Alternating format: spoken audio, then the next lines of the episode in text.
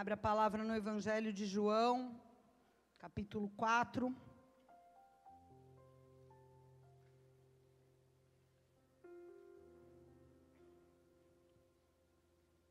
Versículo 23.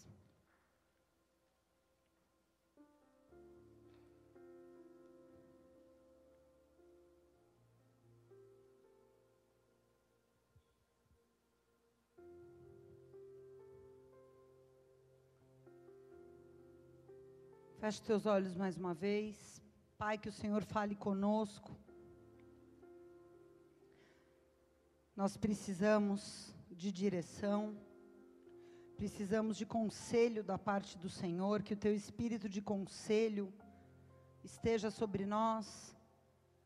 Nós queremos não ser homens e mulheres que estão perdidos em meio a tantas situações mas homens e mulheres que discernem os tempos e que sabem o que escolher, o que fazer a cada novo dia, a cada nova decisão. Em nome de Jesus, que o Senhor possa nos ensinar a prioridade das nossas vidas nesses dias. Que os nossos olhos estejam postos no Senhor, que não haja distração, que não haja roubo da palavra mas que o nosso coração esteja disponível como um vaso vazio para que o Senhor possa nos encher nessa noite com a tua presença, em nome de Jesus. Amém. E amém.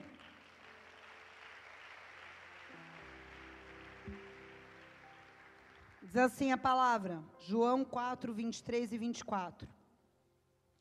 Mas a hora vem, e agora é, em que os verdadeiros adoradores, diga verdadeiro adorador, os verdadeiro ado verdadeiros adoradores adorarão o Pai em espírito e em verdade, porque o Pai procura a tais que assim o adorem.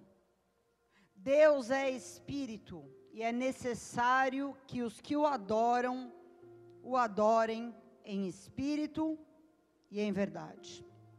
Até aí. Amém? Esse versículo é muito conhecido por todos, né? Isso é Jesus falando para uma mulher samaritana. E Deus falando conosco nessa noite sobre qual deve ser o nosso foco principal, a nossa escolha nesses dias de abre e fecha, de marca, cancela, tem culto, não tem culto, tem calamidades, perdas por tudo quanto é lado, notícias ruins, pessoas que se vão. A pergunta que todos querem a resposta é: o que, que eu faço? Como eu me posiciono? E a Bíblia tem resposta para essa pergunta. A resposta é: adore a Deus como você nunca adorou antes. Adore a Deus em espírito e em verdade. Adore a Deus em santidade. Adore a Deus se apartando do pecado e Ele cuidará de você. Essa é a resposta. E a essência da adoração não é você cantar músicas evangélicas. A essência da adoração é você amar a Deus tão intensamente que você manifesta esse amor em tudo que você faz. Você tem a preocupação ao falar, ao sentar, ao levantar, ao interagir com alguém, você tem a preocupação se aquele ato, se aquela fala está adorando a Deus ou não. Adoração é você ter essa preocupação onde quer que você esteja, de todas as formas, em tudo que você faz. E o mais maravilhoso que eu vejo no Evangelho, e graças a Deus, porque o Evangelho não é uma religião, porque se o Evangelho fosse uma religião, quando as portas se fecham, acabaria a nossa adoração estaria restrita ao templo, estaria restrita a esse imóvel, mas não está. Amém? Porque a nossa adoração não está restrita aos nossos encontros aqui nesse lugar. Pelo contrário, nem todo mundo que está no ajuntamento é um verdadeiro adorador. E quando Jesus fala, é a hora dos verdadeiros adoradores aparecerem, isso significa para mim que se ele está frisando verdadeiro é porque existem falsos. Senão ele não usaria esse adjetivo. Sim ou não? Então, queridos, o que é permanecer adorando? É estar, como eu disse há pouco, focado na missão, focado na obediência, focado em continuar vivendo o Evangelho, pregando o Evangelho tempo e fora de tempo. Sete dias por semana, 24 horas por dia, no meu casamento, com os meus filhos, com os meus colegas, com os meus vizinhos, com os meus familiares. Continue adorando. E por que, que ele diz agora é a hora? Porque adoradores falsos não subsistem a tempos como esse que nós estamos passando.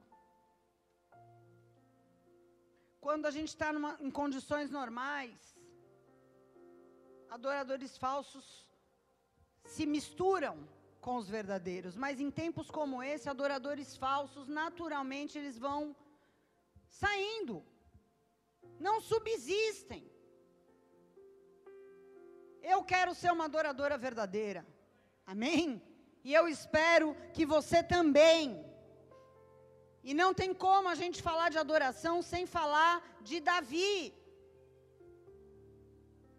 Lá em Atos, capítulo 13, versículo 22, na parte B, Paulo está pregando e ele menciona Davi, filho de Jessé, um homem segundo o coração de Deus.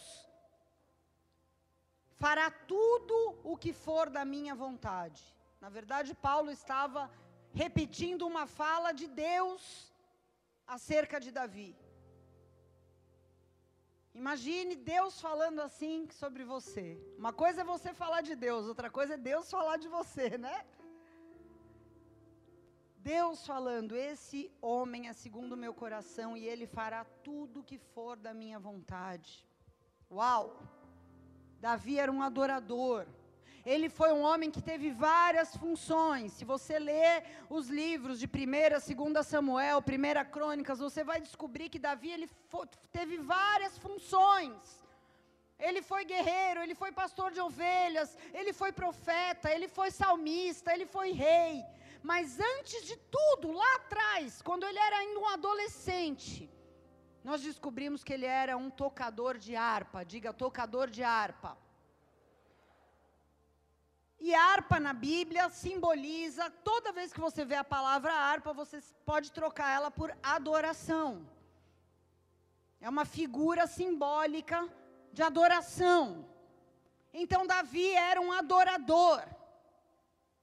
E lá em Apocalipse, no último livro da Bíblia, quando Jesus está dando instruções para as igrejas, em Apocalipse 3, versículo 7, ele fala de uma chave, e ele fala: a chave de Davi, que abre portas que ninguém pode fechar, e fecha portas que ninguém pode abrir. Que chave é essa? Diga: a adoração. Essa é a chave de Davi. Adoração. Então, se nós queremos ser capazes de permanecer com Deus, em toda e qualquer situação, fazer a vontade de Deus, como ele afirmou. Esse cara, segundo o meu coração, fará toda a minha vontade. Independente do cenário, independente se está perdendo ou ganhando, independente se está famoso ou se está sendo apedrejado, independente disso, você precisa ser um adorador. E Davi se torna um exemplo para nós nesses dias. Ele diz: Eu escolhi a Davi, filho de Jessé. Por que será que Deus escolheu a Davi? Tinha tanto homem. Tinha com certeza outros adoradores em Israel naquela época. Davi não era o único. Você nunca é o último bis da caixinha. Fica tranquilo. Tem gente que acha que é, né? O último bis da caixinha. Com certeza tinha outros adoradores, com certeza tinha outros homens de Deus, mas por que, que ele escolheu a Davi? Primeiro lugar, porque ele não aguentava mais Saul, que era o rei que estava no poder. Mas a Bíblia diz que o povo gostava muito de Saul. O povo achava Saul o máximo. 1 Samuel 9:2 diz que Saul era tipo o Brad Pitt da época. Eu falo, eu brinco que ele era o Brad Pitt de perna fina. Porque fala que ele era o mais bonito daqui para cima, então as pernas deviam ser finas, né? O povo amava Saul. Talvez porque olha, um rei, que rei lindo, né? Uma aparência, másculo. Talvez eles, pela aparência, se orgulhassem de ter aquele homem sobre a vida deles como líder. O povo gostava, mas a Bíblia diz que Deus rejeitava. Cuidado, porque a voz do povo, 99% das vezes, não é a voz de Deus. Por que, que Deus rejeitava, pastora? Porque, primeiro, ele era desobediente. Ele fazia o que ele queria, o que ele achava e não o que Deus mandava. Segundo, porque ele tinha pouco entendimento do seu chamado, vivia fazendo besteira.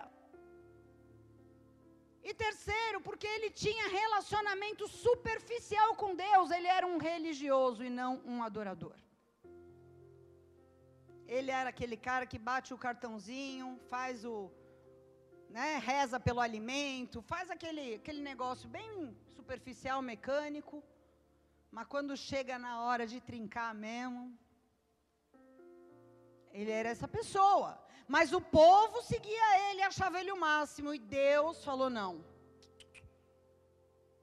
Deus estava buscando um verdadeiro adorador. Deus continua buscando verdadeiros adoradores, homens e mulheres que não busquem agradar nem a si mesmos, nem a homens, nem chamar atenção, mas buscar o coração dele e fazer toda a sua vontade. Porque obediência parcial é desobediência. Amém? Saul foi um cara que nos prova isso. Ele obedecia parcialmente e Deus falou: desobediente. Obediência parcial é desobediência. Então, ele buscava um adorador e ele encontrou Davi, filho de Jessé, que era um adorador. Era um jovem, um adolescente. Alguns dizem que ele tinha 16, outros dizem que ele tinha 17 anos, não importa. Ele era um menino que amava a presença de Deus. Se você lê os Salmos, que a grande maioria foi escrita por Davi, um ou outro salmo foi escrito por Asaf, Moisés, mas a grande maioria foi Davi que escreveu. Isso fica evidente. Uma pessoa que não ama Deus não tem condição de escrever esse tanto de coisa. Ele amava Deus. E esse amor por Jesus é que dava autoridade a ele. E esse amor por Jesus transformava constantemente a vida dele. Porque eu vou te falar uma coisa: uma pessoa que é um adorador verdadeiro, ela nunca para de mudar. Nunca para de mudar. Porque a Bíblia diz que você se torna semelhante a quem você adora. E se você é um adorador verdadeiro que adora a Deus em espírito e em verdade, você não tem como parar de mudar, porque Deus é perfeito e você não. Então, um adorador verdadeiro, ele está em constante mudança em constante mudança, ele está sempre em obras a vida dele. Esse amor que ele tinha por Deus tão grande fez ele entender o seu chamado, fez ele entender o seu lugar nos planos de Deus, fez ele ser submisso a Deus, fez ele aprender a esperar os tempos de Deus. Um adorador verdadeiro, ele faz qualquer coisa pelo seu relacionamento com Deus. Do mesmo jeito que uma pessoa que está apaixonada, né? Você faz qualquer coisa, você faz loucuras quando você está apaixonado. Só que por pessoas. E o fogo da paixão humana logo apaga. Mas quando a paixão é por Deus, pela Sua presença, por aquilo que Ele representa, esse fogo só aumenta. E você quer mais, e você quer mais, não tem restrição de tempo, de hora, de lugar. Ele tinha prazer em obedecer a Deus, ele tinha prazer em honrar aquilo que Deus confiava a ele. A Bíblia fala que ele começou tomando conta de um, umas ovelhinhas do pai dele. E ele fazia aquilo com a maior honra. A Bíblia diz que ele defendeu as ovelhinhas do seu pai, animais. Espera aí, nós estamos falando de bicho, animal doméstico. Naquela época não tinha sociedade protetora dos animais. Greenpeace.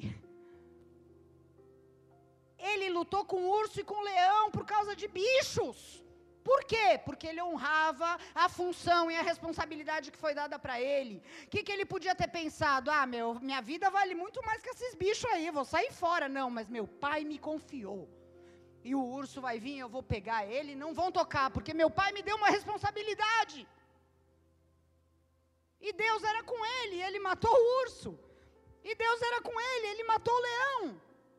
Porque ele queria honrar ele queria ser fiel no pouco, porque ele amava a Deus e ele entendia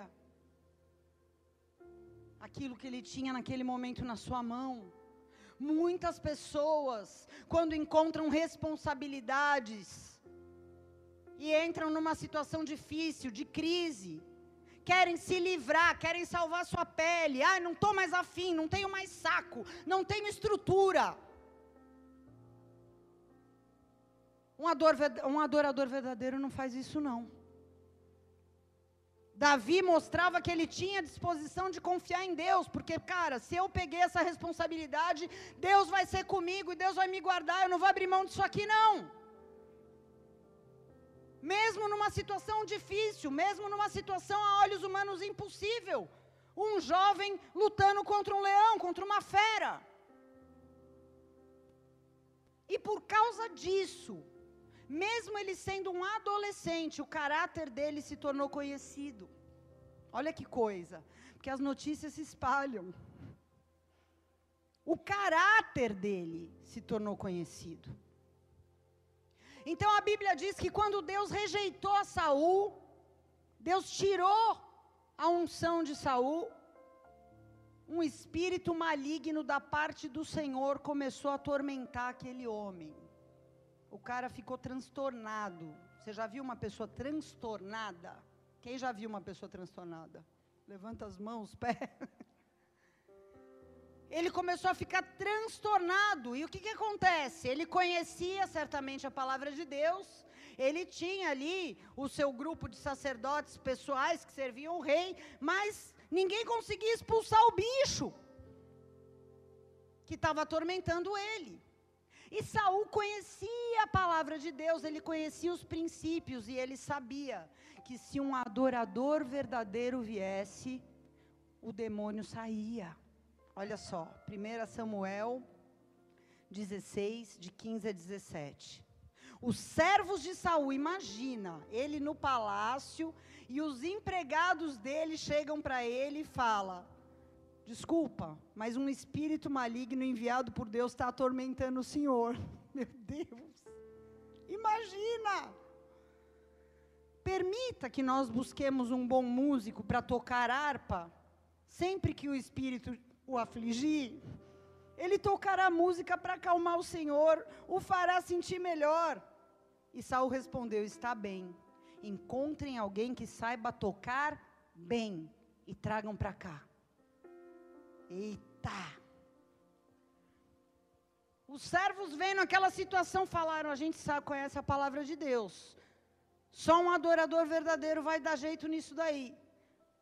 Vamos dar sugestão para o chefe. E o chefe entendeu, porque ele conhecia a palavra, mandou trazer. Ele não queria um músico para distraí-lo no palácio, ele queria se ver livre da opressão demoníaca. Então ele precisava de um adorador, diga adorador. Porque adoração nunca foi música, adoração é arma de guerra espiritual. Amém? Então um dos seus servos no meio dessa conversa aí, suge sugestão, vamos trazer um adorador, um dos seus servos se levanta e diz, 1 Samuel 16, 18, um dos filhos de Jessé, de Belém, sabe tocar harpa. É um adorador. Além disso, é um rapaz corajoso, apto para ir para a guerra, tem bom senso, é um moço de boa aparência e o melhor, o Senhor está com ele. Olha só, um adolescente, gente, cuidando de ovelhinha lá longe. Ele não era um cara famoso, mas a unção dele era notável. O seu caráter fez com que isso se espalhasse e as pessoas sabiam onde estava um adorador verdadeiro. Então, debaixo dessa indicação, né? Que currículo é esse, meu Deus? Meu Deus! Nós temos a descrição de um adorador verdadeiro aqui. Ele diz: ele sabe tocar harpa. Diga, sabe tocar harpa. Ele não estava dizendo sobre a habilidade musical de Davi, porque com certeza havia na corte de Saul músicos muito mais habilidosos, profissionais. Mas estava querendo dizer que quando adorava, atraía a presença de Deus. Ele sabia tocar bem o coração de Deus. Amém?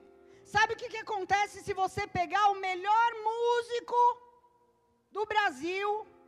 Eu nem sei quem é hoje, porque eu estou super por fora, mas vamos pegar um das antigas, da minha época, um Jimi Hendrix.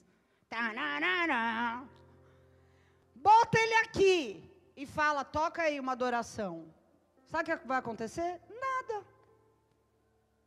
Porque o cara sabe tocar profissionalmente, mas ele não toca o coração de Deus e a presença não vem. Agora você bota o Fê Silvatos E Deus vem. Brincadeira, mas agora aqui, falando sério. Mesmo que você seja um desafinado, se você ama a Deus de todo o teu coração, a unção vem. Porque para Deus, você toca muito bem, porque você toca o coração dele.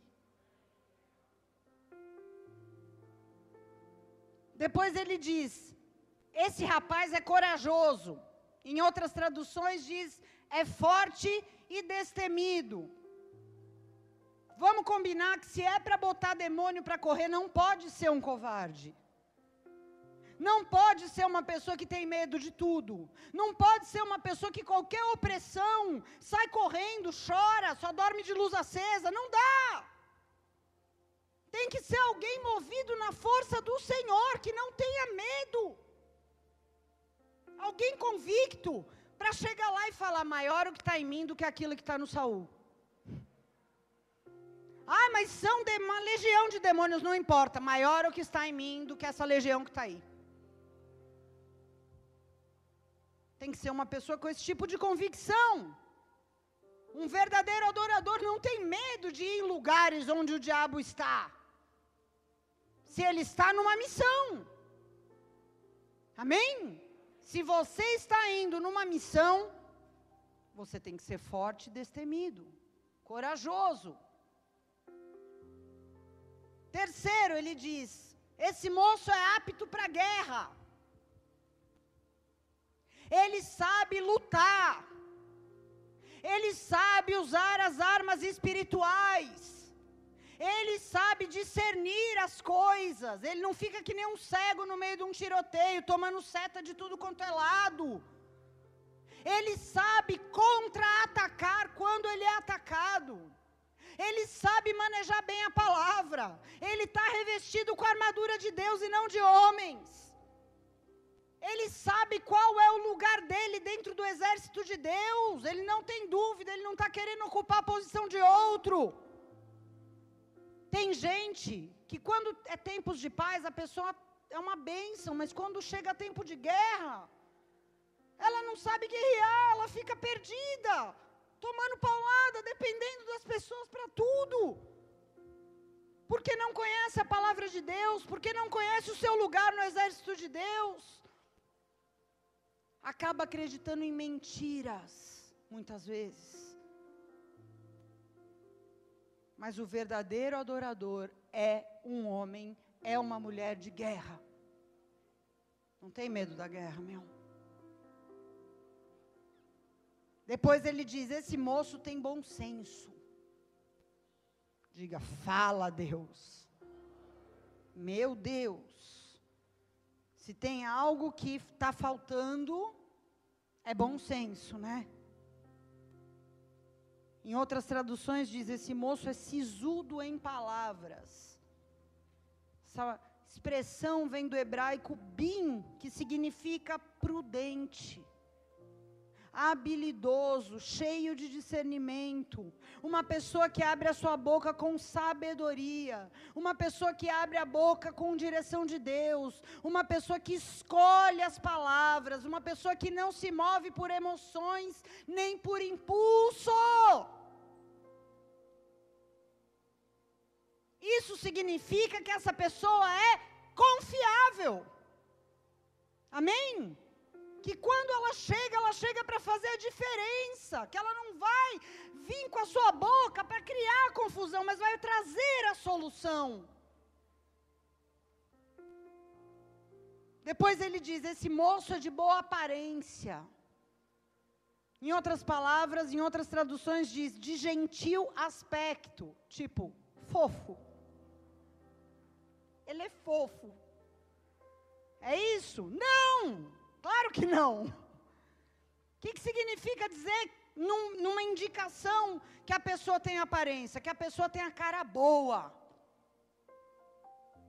que a pessoa tem um aspecto agradável? Porque é sempre agradável você olhar para uma pessoa que está cheia do Espírito Santo, mesmo se ela não tiver um dente na boca.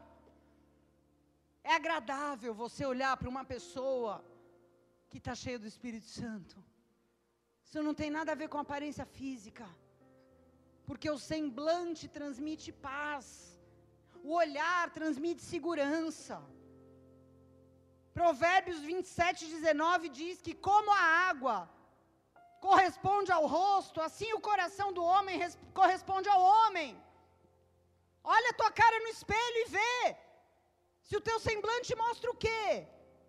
O estado espiritual da pessoa, você bate o olho você vê quando você olha o rosto. É nítido quando alguém está oprimido, atormentado, depressivo. E o verdadeiro adorador, ele tem boa aparência nesse sentido aqui. O seu semblante mostra quem é que ele anda adorando. O seu semblante reflete, por isso que em vários trechos da Bíblia, eles oram, né, em número 6, no Salmo 90 também, faz resplandecer sobre nós a luz do teu rosto, Senhor. Porque quando as pessoas olharem para minha cara, elas vão ver que tem alguma coisa diferente, cara. Não porque eu sou um gato, mas porque eu, o Senhor é comigo. Porque eu tenho passado e gastado os meus dias te adorando. E o principal da indicação, o Senhor é com ele. Meu Deus do céu. Eu choro quando eu leio isso daqui. Porque a melhor coisa que existe na vida de um homem, de uma mulher que ama a Deus, é você saber que alguém, uma pessoa na terra reconheceu que você anda com Deus, que o Senhor é com você. Cara, essa é a melhor recompensa de uma pessoa que ama Deus. A melhor. Quando as pessoas reconhecem que você é de Deus, que você anda com Deus e que Deus aprova a tua vida. Que você tem fruto com Deus. Isso é tremendo. Quando até incrédulos, em momentos de aperto, te procuram reconhecendo que você tem uma relação de intimidade com Deus. Eu tenho um grande amigo da faculdade. que é uma pessoa muito próspera, muito rica, muito bem relacionada, famosa até, poderia dizer. E alguns anos atrás ele me mandou uma mensagem que tinha um grande contrato para fechar. E ele falou: Eu sei que você é amiga de Deus, você pode orar por mim? Cara, aquilo para mim foi o maior presente que eu poderia receber. Porque ele não anda com Deus. Mas no momento que ele estava apreensivo, ele falou: Eu não ando, mas eu tenho uma amiga que é amiga. amiga do amigo, né? Ela é amiga de Deus, eu vou chamar ela e vou pedir. Estão entendendo? Que maravilha, quando uma pessoa que não está andando com Deus reconhece que você anda e recorre de alguma forma a você para pedir uma oração, um conselho. E quão triste também é o oposto, né? Quando tantas pessoas falam que são cristãs, que frequentam uma igreja, e alguém de fora olha e fala: Isso aí é andar com Deus? Estou fora. O oposto também é verdadeiro. E se nós queremos ser adoradores segundo o coração de Deus, nós precisamos deixar Deus nos transformar numa pessoa como Davi. Porque quando Davi foi indicado como adorador, não foi só falado que ele era um adorador. As características do caráter dele foram citadas. No Salmo 89, 20, a palavra de Deus diz: Eu achei Davi, meu servo, e com meu santo óleo eu o ungi. Um adorador verdadeiro, ele é ungido com um santo óleo. Isso quer dizer que você tem uma autorização, a unção de Deus é uma autorização para você avançar e executar a vontade de Deus aonde Ele te enviar. E quanto mais você buscar Deus, mais unção, mais desse santo óleo do céu vai cair sobre você. E a cada nível de unção, pode aplaudir, seu Luiz, vai.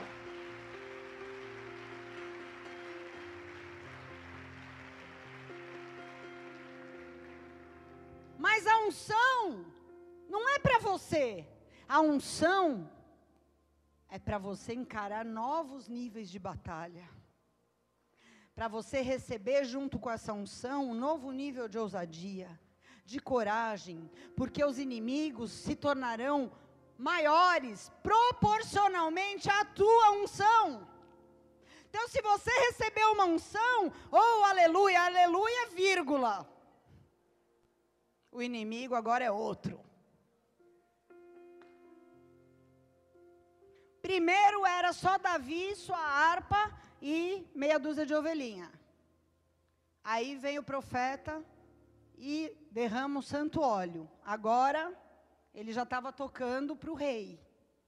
Não era mais com as ovelhinhas lá atrás, era já no palácio. Agora já não era mais leão e urso, agora era Golias. E daqui a pouco já não era mais Golias, era o próprio rei que ele estava servindo. Alô? A mesma música, a mesma harpa, mas uma unção maior, inimigos maiores. Diga a mesma música, a mesma harpa, uma unção maior, inimigos maiores. E Davi foi crescendo em unção foi crescendo em batalhas, o seu temor foi sendo provado, ele foi sendo refinado, porque ninguém nasce pronto e o óleo não te transforma imediatamente, ele te coloca dentro de um processo de refinamento. Começou a ser provado, porque o povo começou a falar: Saul matou mil, Davi matou dez mil. Ó, oh, você é top, hein, Davi? Saul matou só mil, você matou dez mil. E as mulheres iam atrás cantando, meu, imagina. Começou a ser provado, que a Bíblia fala que o homem é provado pelos louvores que recebe, pelos elogios. E se Davi não tivesse temor, logo aqui de começo ele já tinha se perdido. se ele não fosse um adorador verdadeiro, se ele não andasse na presença de Deus, ele ia se envaidecer com essa história dessas mulheres cantando que ele tinha matado 10 mil e o cara, o outro, mil. Mas ele era um adorador verdadeiro. Ele não era perfeito, ele não era impecável, mas ele era um adorador verdadeiro. E mesmo sabendo que o rei ficou enfurecido e queria matar ele, ele não se rebelou. Até o dia, e foram muitos anos, tá? Não foi uma semana, duas, três, nem poucos meses, foram anos. Até o dia em que ele foi aprovado. Quantas vezes, por muito menos, a gente cai e é reprovado? Por muito menos. Qualquer pisadinha no teu dedinho, você já é reprovado, você já se revolta, se levanta por coisas idiotas. Olha só, 1 Samuel 18:10. Davi estava lá, guerreando por Saul e tocando harpa para Saul para sair o demônio. No dia seguinte, o espírito maligno, enviado por Deus, se apoderou de Saul. E Saul começou a delirar em sua casa, como louco. E Davi tocava a harpa, como fazia todos os dias, mas Saul tinha uma lança na mão. Imagina o cara com sangue nos olhos, com a lança na mão, como um louco, e Davi lá. Saul escolheu a lança, mas Davi, como fazia todos os dias, continuou escolhendo a harpa. Essa é a diferença. Davi estava correndo perigo de vida, amado. Não estou falando aqui de uma tretinha, de bate-boca, de ficar nervoso e bater portinha, e não quero falar com você. O cara queria matar ele, ele estava correndo perigo de vida. Mas ele reconhecia: Deus colocou esse homem aqui. Eu não posso fazer mal a esse homem. Eu vou esperar o meu momento quieto, adorando com a minha harpa, como eu sempre fiz. E no tempo de Deus, depois de muitos anos, ele foi constituído como rei. Ele não precisou sair por Israel falando: Eu fui ungido rei, eu estou sendo injustiçado, eu quero um crachá de rei, porque não está certo isso. Olha ele com a lança na mão. Não, o que, que ele fez? Ele ficou com a harpa, como fazia todos os dias. Porque um verdadeiro adorador não precisa forçar nenhuma situação. Não precisa. Naturalmente, no tempo de Deus, você vai alcançar os lugares aonde Ele designou para você. Aleluia!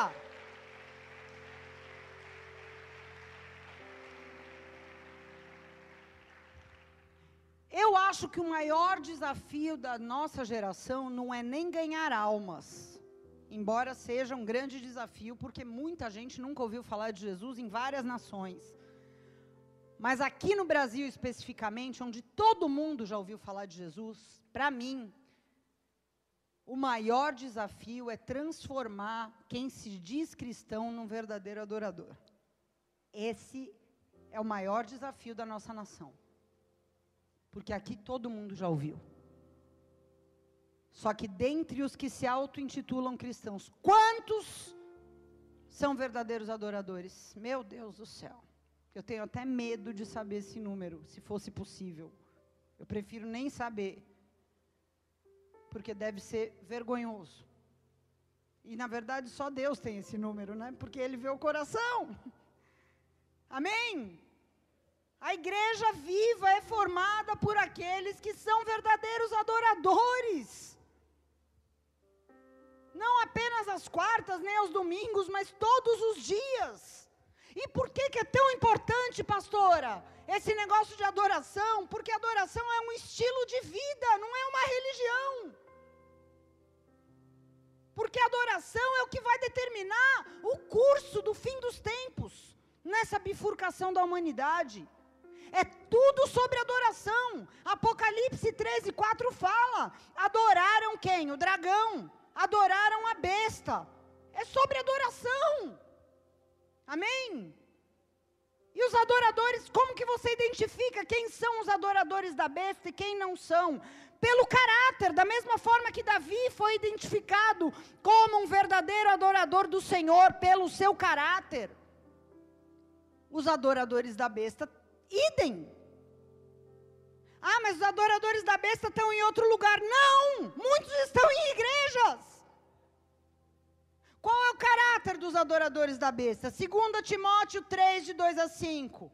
Pessoas que só amam a si mesmas e ao dinheiro. Pessoas arrogantes, orgulhosas, que zombam de Deus, que desobedecem seus pais. Pessoas ingratas, pessoas profanas, pessoas que não têm afeição e não perdoam. Pessoas que caluniam outros. Pessoas que não têm domínio próprio pessoas que são cruéis, pessoas que odeiam o que é bom, pessoas que traem os amigos, pessoas que são imprudentes, pessoas que são cheias de si, pessoas que amam os prazeres ao invés de amar a Deus, são religiosas na aparência, mas rejeitam o poder capaz de lhes dar a verdadeira devoção. Fique longe de gente assim. E se for eu? Se converte, meu! Rápido! é sobre adoração. É sobre adoração. Tudo nos últimos dias é sobre adoração. Ai, como é que eu vou saber quando chegar a hora das coisas do anticristo? Se você for um adorador verdadeiro, você saberá. Você não será confundido se você for um adorador verdadeiro, pode ter certeza. Porque o espírito que está em você não vai deixar você ser enganado pelo espírito do anticristo. Agora, se você não é um adorador verdadeiro, você está em perigo. Sim. De entrar por um, por um lado da bifurcação que não é o lado que vai te conduzir para as bodas do Cordeiro, para a presença de Deus, para o céu. Amém? Se nós amamos a Deus, a adoração é a nossa vida. As pessoas que estão perto de nós vão ser atraídas por essa adoração. Eu não me lembro, mas eu, me, eu li alguma vez um evangelista antigo aí, se alguém lembrar, depois me fala que trazia multidões, multidões vinham sem ele convidar, sem ele chamar, multidões vinham e perguntaram para ele qual o segredo, por que, que os cultos onde você ministra enchem tanto? Ele falou: não, porque eu pego fogo, as pessoas vêm para me ver queimar. É isso. Pegue fogo e as pessoas que estão perto de você vão querer saber o que, que é e vão querer queimar junto com você de adoração por Deus. Amém? Há uma guerra sendo travada em nós todos os dias. Para quê? Para que o teu caráter seja contaminado com essas características aqui, do caráter da besta. Ah, pastor, então você está querendo dizer que o verdadeiro adorador é alguém perfeito? Não, Davi não era perfeito. Davi tinha problema com prostituição. Davi tinha problema com orgulho. Davi caiu. Mas o verdadeiro adorador é aquele que reconhece as suas deformidades quando elas são apresentadas. O verdadeiro adorador não se contenta em oferecer uma adoração suja para Deus. Uma adoração contaminada com o caráter da besta. Você não pode se conformar, cara. Meu Deus do céu! O verdadeiro adorador traz estabilidade no meio do caos. As pessoas estão apavoradas, estão desesperadas, estão desoladas, estão desequilibradas. Mas você, como Davi, como um tocador de harpa, você chega e traz estabilidade no meio do caos.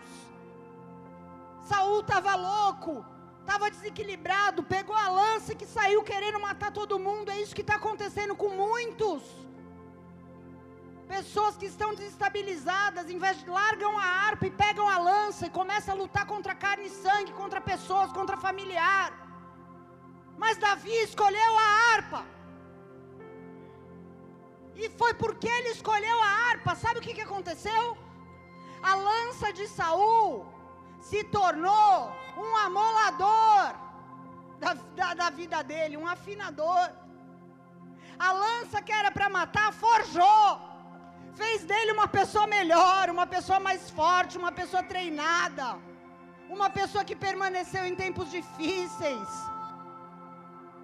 A lança foi testando ele. Vamos ver se ele permanece adorando na injustiça. Vamos ver se ele permanece adorando na dor. Vamos ver se ele pare... lá naquela cova, lá na caverna de Adulão. Vamos ver se ele permanece adorando. Vamos ver, vamos ver. Então, o que, que eu posso dizer para você? Que a lança de Saul foi usada por Deus a favor de Davi. Foi bênção para Davi forjou Davi. A lança apontada para ele foi o seu treinamento, foi a sua forja. Eu li uma coisa esses dias, eu quero falar para você. Todas as promessas de Deus, fala comigo, todas as promessas de Deus, para minha vida e todo o meu crescimento pessoal estão fora da minha zona de conforto. Entenda o que isso quer dizer. Talvez você vá para o céu, mas se você não for tirado da tua zona de conforto, você não viva nenhuma promessa aqui na terra. Eu estou falando da tua vida na terra. Não estou falando de salvação. Estou falando da tua vida na terra. Todas as promessas de Deus para você. E todo o crescimento que Ele tem para você, toda a transformação de caráter que Ele tem para você, estão fora da tua zona de conforto. E se você preferir ficar sentado como um espectador, olhando para o relógio, esperando Jesus voltar, ok. Mas se você quer ser um adorador verdadeiro, você tem que fazer como Davi. Porque as lanças estão apontadas para nós e cada dia mais estarão. Mas Davi escolheu a harpa. Davi escolheu a harpa. Um dia, dois, três, quatro, cinco, seis, sete, até o fim. E você pode fazer a mesma coisa. Ai, o que, que eu faço? Minha esposa se levantou contra mim, escolha a harpa. Ai, eu fui demitido, o que, que eu faço? Escolha a harpa. Ai, eu estou passando por uma opressão muito forte, escolha a harpa. Ai, eu tive um diagnóstico de câncer, escolha a harpa. Escolha a harpa hoje, amanhã, depois de amanhã. Não pare de adorar, porque você se torna semelhante àquele a quem você adora, diz a palavra. Você se torna semelhante àquele a quem você adora. Sharikaramasuriribantaradere.